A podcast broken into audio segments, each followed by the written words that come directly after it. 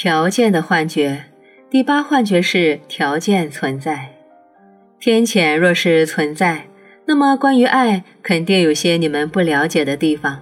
你们得出了这个结论，然后凭空给生活捏造了讲条件的特征，以便回答第七幻觉引起的难题。生活中的一切都是讲条件的，难道这还不够明显吗？你们当中有些思考者问。你们不是已经了解了第二幻觉吗？生活的后果是不确定的，失败存在，这意味着你们可能无法赢得神的爱。神的爱是讲条件的，你们必须取得资格。假如没有取得资格，你们将会被隔离。难道第三幻觉没有告诉你们这个道理吗？你们的文化故事向来有着非常强大的说服力。在这次交流中，我谈到的主要是西方的文化故事。因为这次交流是在西方开始的，但是东方的文化以及人类社会各种各样的文化和传统也有他们各自的故事，而且绝大多数以十大幻觉中的几个或者全部幻觉为基础。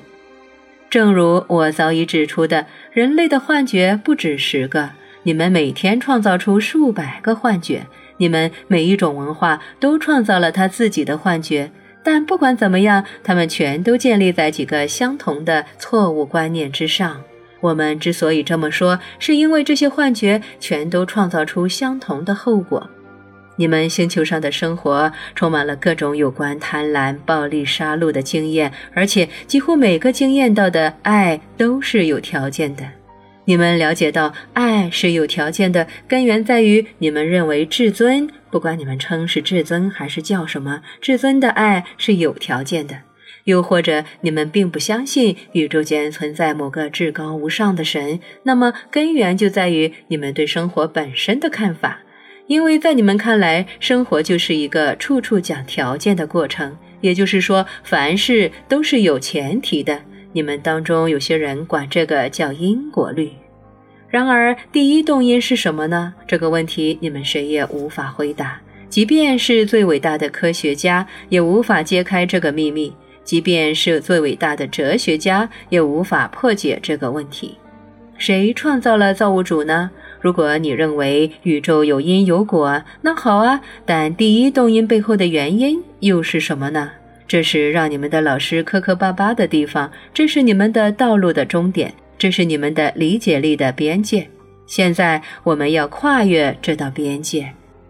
宇宙间不存在条件性，宇宙的本体是自在的，其存在并不依赖于任何条件。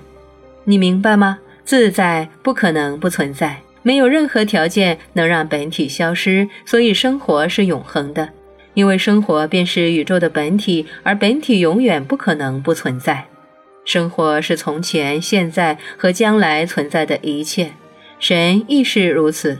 因为神的本质就是生活的本质，爱亦是如此。因为爱的本质就是神的本质。因此，爱是没有任何条件的，爱只是存在。爱不可能不存在，因为没有任何条件能让它消失。你们可以用生活或者神来代替上面句子中的爱，这个说法仍然是成立的。有条件的爱是一个自相矛盾的说法。你们以前不懂吧？现在懂了吗？两者是相互排斥的。讲条件的经验和爱的经验不可能同时存在于同一地方，但你们却以为可能。这种想法正在毁灭你们。你们的文明选择了深深地生活在第八幻觉里，结果是你们的文明本身面临灭绝的危险。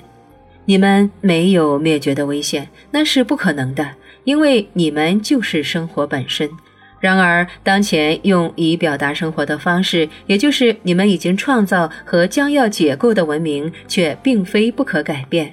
这正是你们的身份的神奇之处，你们随时可以改变形式。其实一直以来，你们都是这么做的。然而，如果你们喜欢当前这种经验自身的形式，为什么要改变它呢？这是整个人类现在要面对的问题。其实，你们生活的地方就是天堂，你们可以得到每一种肉身所享受的快乐。你们真的是处在伊甸园里。关于这一点，你们的文化故事说的没错。然而，你们从来不曾与我分离，也永远不必与我分离。你们可以永远惊艳这个天堂，也可以瞬间毁灭它。你们想要怎么选择呢？你们将要选择的是后者。那是你们的选择吗？那是你们清醒的决定吗？请非常仔细的思考这个问题，你们的答案能够左右很多事情。尽管宇宙其实是不讲条件的，你们仍然坚信条件性的存在。它肯定存在于神的国度，你们的各种宗教莫不宣扬这个说法，所以它肯定存在于整个宇宙里。你们认为这是一个不容辩驳的事实，于是你们世世代代都想弄清楚：假如你们没有取得神设定的资格，那么要满足什么样的条件才能创造出你们想要的生活，或者在死后得到你们想要的回报？具备资格的话，当然没问题；但如果你们不具备资格呢？你们的追问终究是枉然，因为并没有什么条件。你们可以拥有你们想要的生活，死后想要怎么样也都可以，只要做出选择就行。这让你们无法相信。你们说不可能这么简单，不可能。你们必须取得资格。你们不明白自己是创造性的生灵，更不明白我亦是如此。你们竟然以为我无法得到某些我想要的东西，我所有的孩子都回家，回到我身边。这意味着我肯定并不拥有真正的创造力，而是具有很强的依赖性。如果我拥有真正的创造力，那么我想创造什么都可以。但我好像要依赖某些条件才能得到我想要的结果。人类无法弄清楚他们到底需要满足什么条件才能回家，才能回到神的身边。于是，他们努力地想啊想，然后凭空想象出了一些。这些通过你们所谓的宗教得到了解释。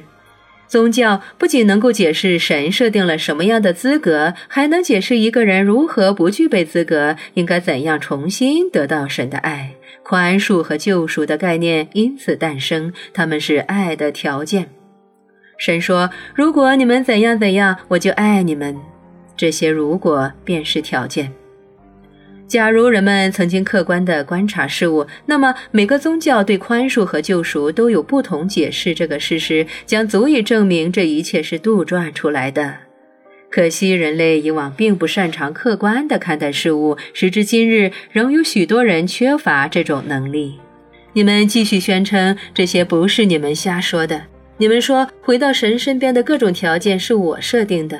如果有几百种不同的宗教提出了几千个不同的条件，那并不是因为我给出了含糊的信息，而只是因为人类没有理解对。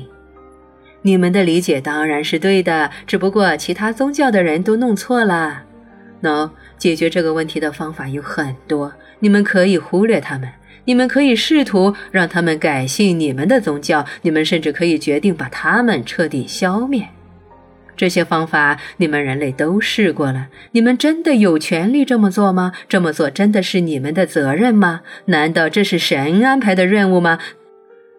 难道神真的让你们去说服别人，叫他们改信你们的宗教，让他们知道什么是正途吗？你们在说服不了别人的时候，对他们进行大肆杀戮和种族清洗，难道这也是理所当然的吗？难道有某些东西、某些不成文的规矩给了你们这种权利吗？这些是人类开始发出的疑问。很明显，第八幻觉无法自圆其说。这本应让你们明白条件的观念是错误的，但人类内心深处知道，他们不能放弃这个幻觉，否则有些非常重要的东西将会终结。他们又是正确的，但可惜他们又犯了一个错误。第八幻觉其实是一种服务于特定目标的手段。他们非但没有看穿这个幻觉，利用它来实现目标，反而认为能够纠正它的纰漏。正是为了弥补第八幻觉的纰漏，他们又创造了第九幻觉。